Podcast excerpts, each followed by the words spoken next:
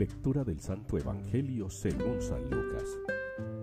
En aquel tiempo se acercaron algunos saduceos, los que dicen que no hay resurrección, y preguntaron a Jesús, Maestro, Moisés nos dejó escrito, si a uno se le muere su hermano dejando mujer pero sin hijos, que tome la mujer como esposa y dé descendencia a su hermano.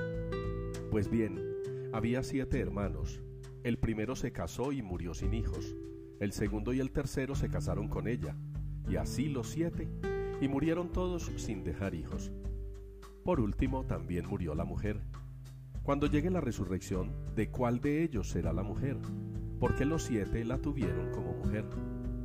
Jesús les dijo, En este mundo los hombres se casan y las mujeres toman esposo, pero los que sean juzgados dignos de tomar parte en el mundo futuro y en la resurrección de entre los muertos, no se casarán, ni ellas serán dadas en matrimonio, pues ya no pueden morir, ya que son como ángeles, y son hijos de Dios, porque son hijos de la resurrección. Y que los muertos resucitan, lo indicó el mismo Moisés en el episodio de la zarza, cuando llama al Señor, Dios de Abraham, Dios de Isaac, Dios de Jacob. No es Dios de muertos, sino de vivos, porque para Él todos están vivos. Palabra del Señor.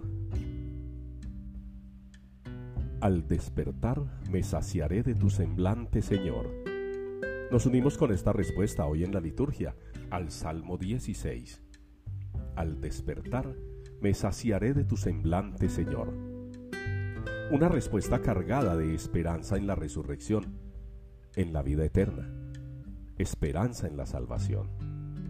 Ese despertar del que habla el salmista es la muerte que no es sino un sueño para luego levantarnos a la vida eterna, a la verdadera vida, a la vida donde todo es alegría, felicidad, gozo, regocijo.